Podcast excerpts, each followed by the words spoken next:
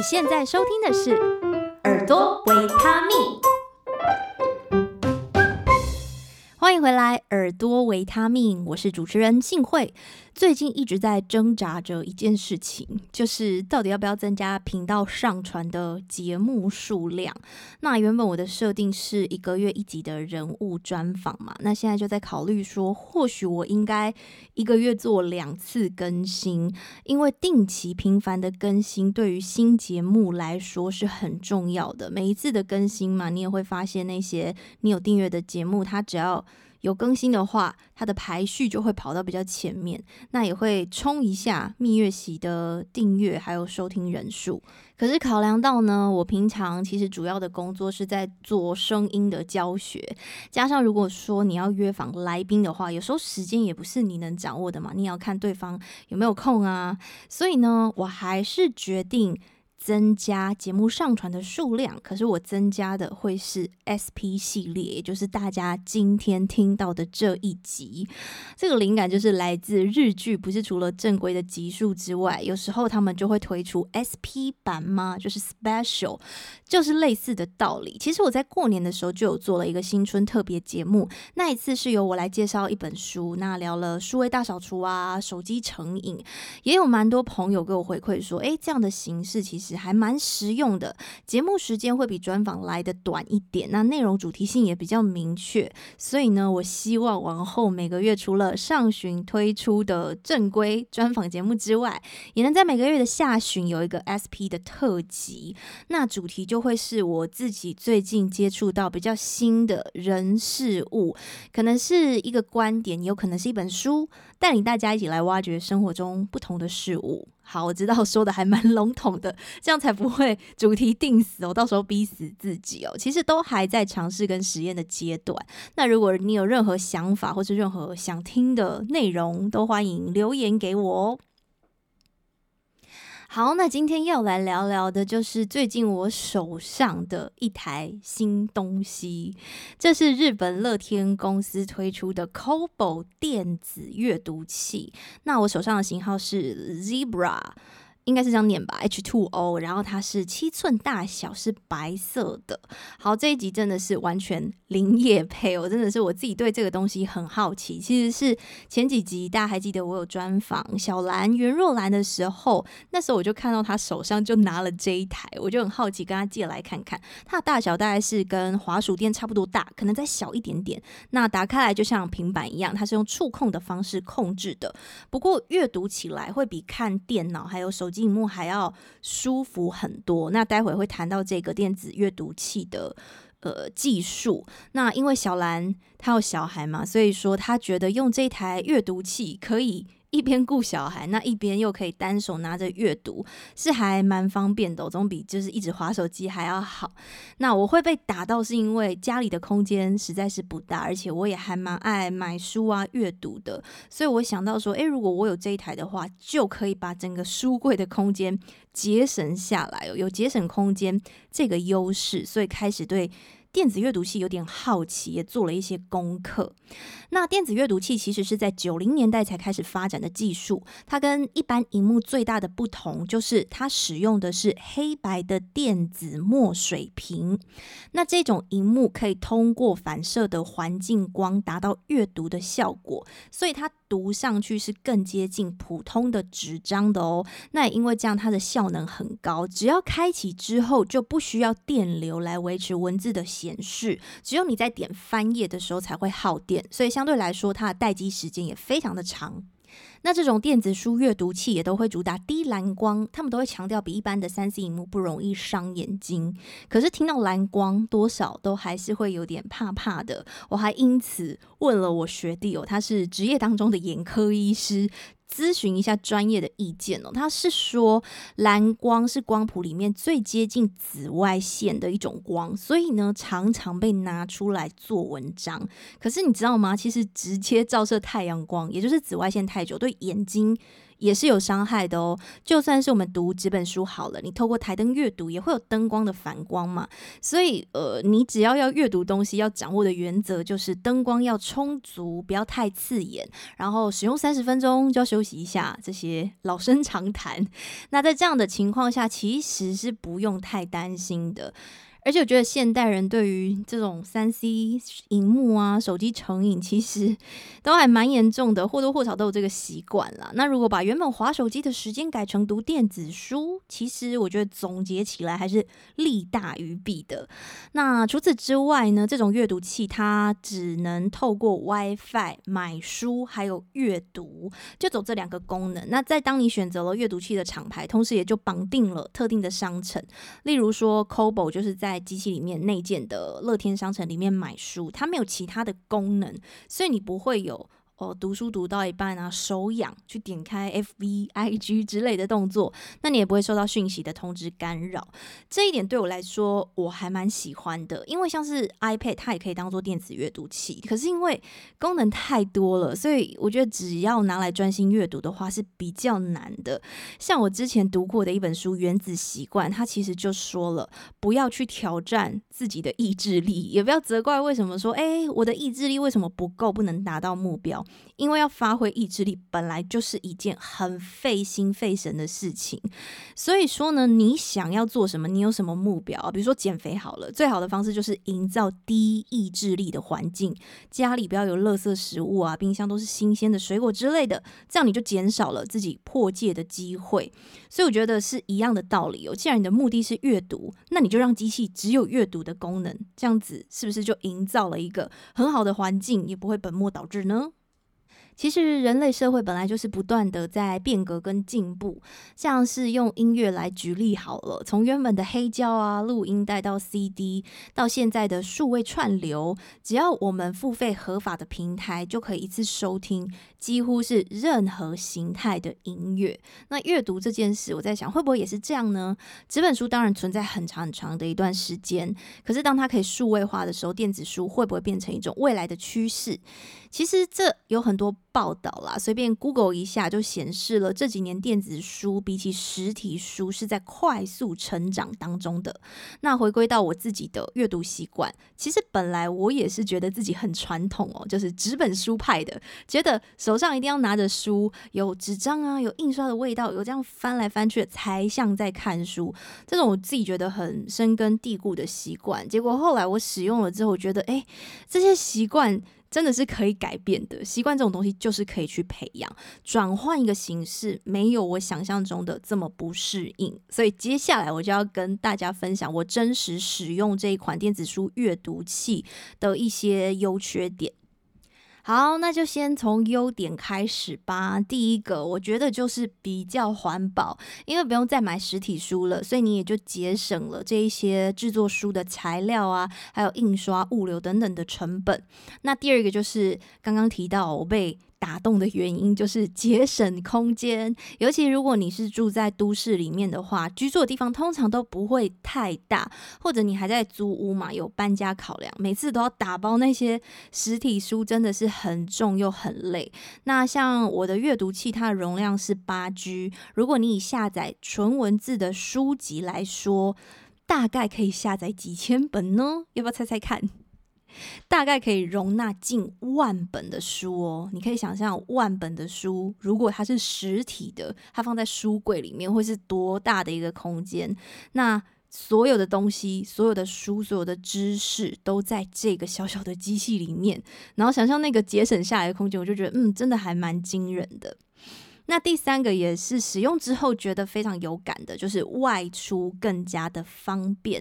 像我自己是每个月都需要到外地去工作，像是去拍一些教学影片啊、主持活动，甚至是 podcast 专访之类的。那在搭车通勤的时候，其实我是喜欢看点书的，因为一直划手机，有时候车上的收讯也不好，然后也很浪费时间，所以我通常包包里面都还是会带着一本书。可是要带书外出的时候，你就会开始考虑很多。你会希望那本书不要太厚，然后不要太重，主题呢也适合在通勤的时候阅读。议题可能不要真的太硬了，还要考虑说这本书我看到哪了，会不会有坐车坐到一半就被我读完了呢？那剩下时间我该怎么办？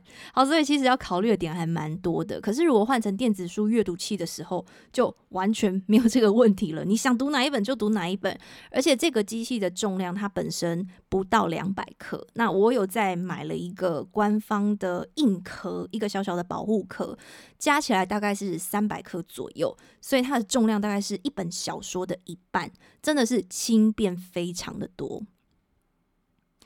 第四个呢，是我觉得阅读更加的及时。像我自己平常就会搜集书单，例如说我逛书店翻到，或是看到朋友推荐，或是一些电子报的通知啊，然后这种有感兴趣的书籍，我都会先把它记下来。那以往我会去二手书的平台募集，就是我会在网络上找到一个二手书的平台，那我会在上面 key 这一些，诶，我想读的书，等到有人卖这些书的时候，他就会通知我。那到时候我再一次采购好几本。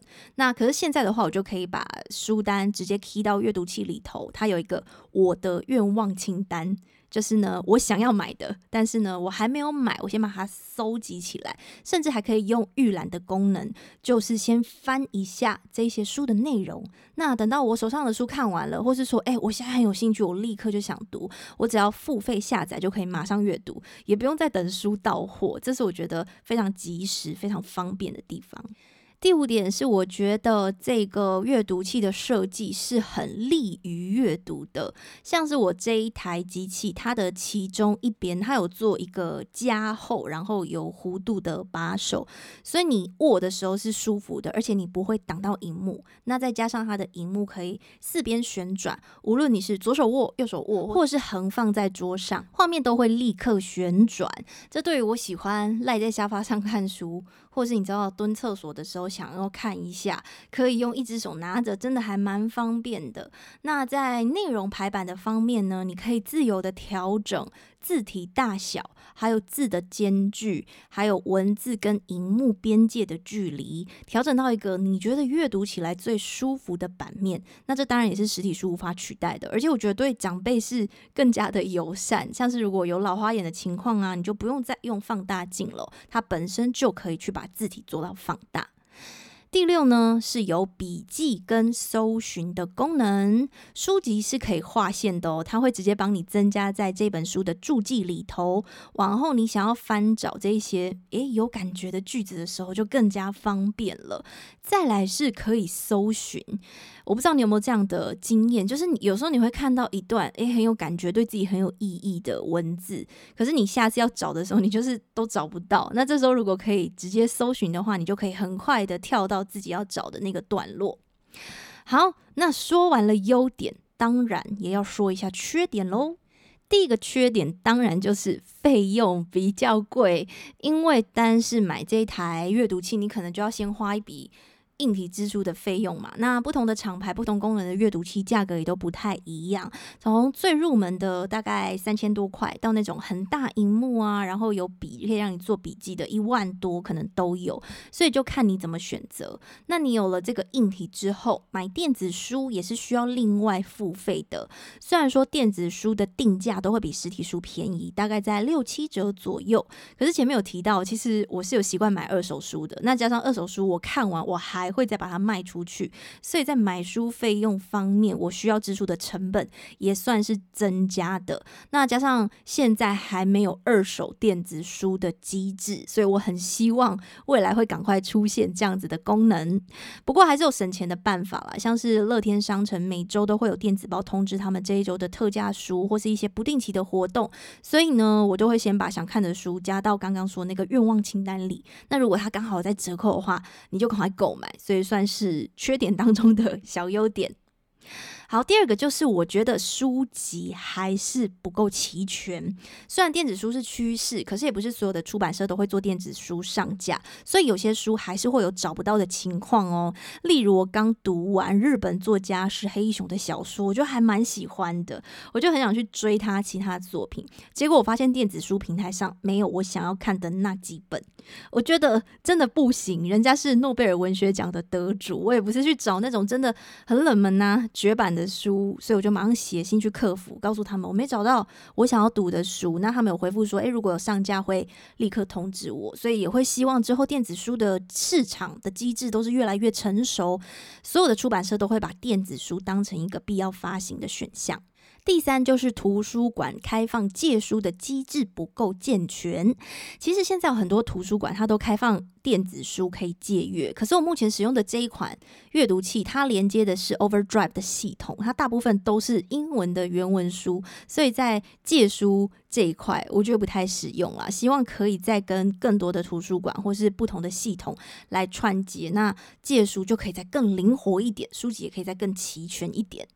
好，第四是目前的荧幕只有黑白画面，所以说电子阅读器比较适合纯文字的阅读。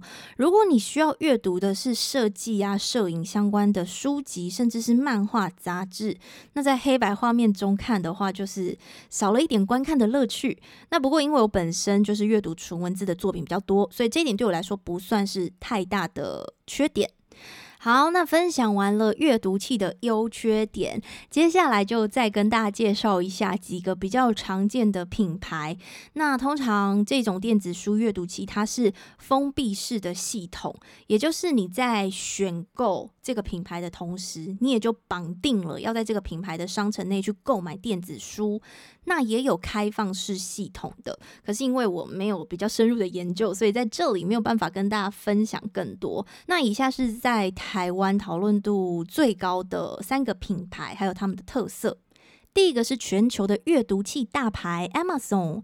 所出的 Kindle，这也算是最早的阅读器之一。那因为是全球大厂哦，所以呢，原文书的数量是会比较多的。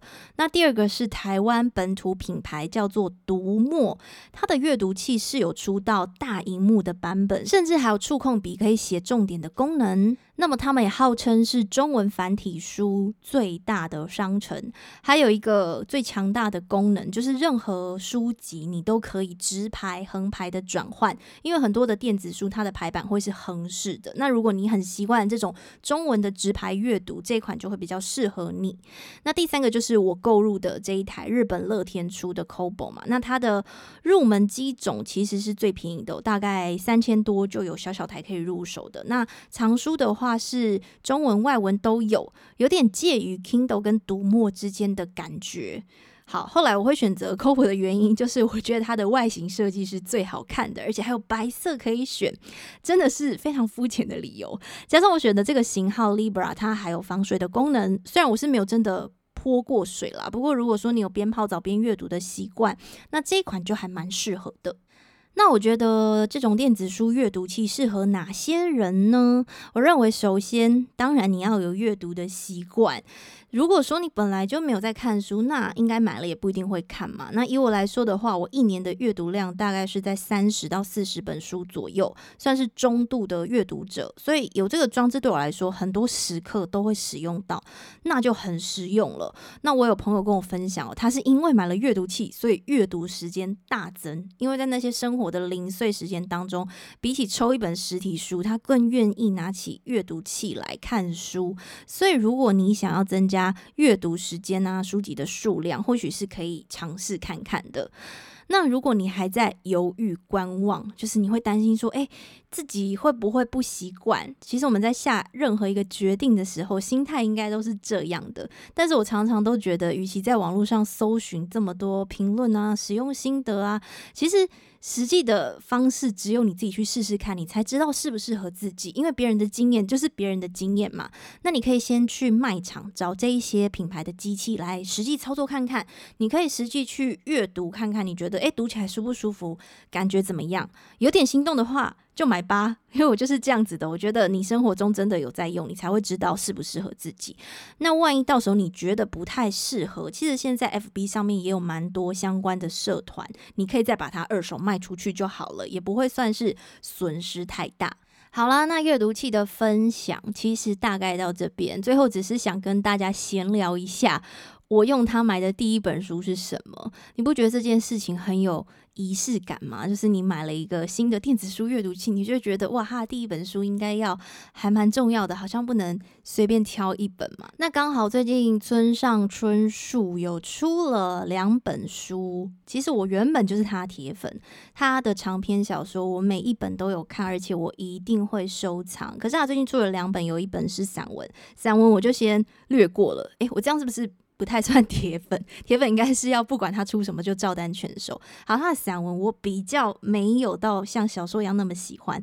那另一本是短篇小说，叫做《第一人称单数》，所以我就觉得，嗯，我的第一本书一定要买一个我最喜欢的作家的书。那我就选了这本书。然后村上春树，因为他已经七十二岁了嘛，所以他每次出新作品，我都会觉得哇。真的不知道以后是不是还能持续的读到他的新作品，好，不是要诅咒他的意思，但是他的年纪真的比较大了，所以每次看到他新作品都会觉得哇，好珍贵哦。那他这本短篇小说《第一人称单数》，其实里面有好几篇，我都觉得还蛮有意思的。我不知道大家有没有看过村上春树的小说？如果你没有看过的话，我就来讲其中一个故事给你听好了。那如果你不想要被爆雷的话，这一段你可以快转过去。它里面有一篇我印象还蛮深刻的，就叫做《蟹肉记》。那《蟹肉记》其实是古典钢琴家舒曼的一首作品，那他也把它当成这个小说的篇名。那里面就是讲到两个非常喜欢去听古典乐的。主角，对，一个男主角，一个女主角，他们都很喜欢去听古典乐。那他们就是偶然在演唱会上面认识。那其实私底下他们就不太熟，也不太知道对方是干嘛的。只是诶，好像每次去看听古典音乐都会碰到对方，久了就有点变朋友这样子。那这个男主角就形容女主角。长得非常的丑，那他形容的方式就是说，他的五官拆开来看好像都没有什么问题，可是组合在一起就是非常的不协调，非常奇怪。他觉得世界上怎么会有长得这么丑的女生？但是偏偏他的音乐品味啊、服装品味啊、整体的形象其实都还蛮好的，就有一种违和感。那这个书里面的小说里面的男主角，其实他有老婆，那他老婆也都知道说，哦，他会跟这个女主角一起去听。古典音乐会，他也完全不在意，因为他知道对方长得很丑，所以听到这边的时候，我就会觉得好想要知道，就是他那个相貌到底是长什么样子。我觉得这样的叙述非常的有趣。好，那为什么这篇叫《蟹肉记》呢？其实就是因为他们在讨论说，如果有一天他们要到荒岛上去生活，而且只能带一张古典音乐的唱片，他们会带哪一张？他们就开始讨论喽，哦，莫扎特，嗯，怎么样，怎么样，怎么样？贝多芬，什么什么什么？讨论到最后，他们觉得，哎，舒曼的这个《蟹肉记》是最适合的，最适合带到荒岛上面去听的。结果没有想到，他们两个对于这个这件事情的答案都一样，所以更让他们更 close，就是成为知己的感觉。那我自己事后也会去找一些，哎，不同版本的《蟹肉记》。来听听看，我觉得还蛮有意思的。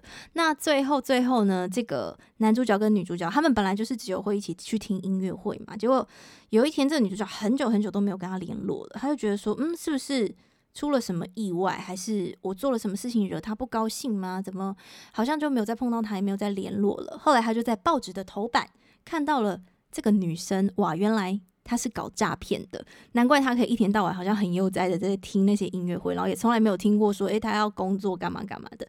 重点是呢，跟他诈骗的搭档就是这个女主角的先生，长得非常的帅，非常的俊美，他很难以想象这样子的组合当初他们到底是怎么凑在一起的。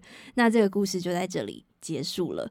那这一篇都是短篇的小说，大部分是写实的，那也会有一些些比较奇幻的地方，或是像这样子很有意思的情节转折。所以我觉得这就是阅读小说的乐趣吧。你可以去想说，嗯，这些情节到底代表什么意思？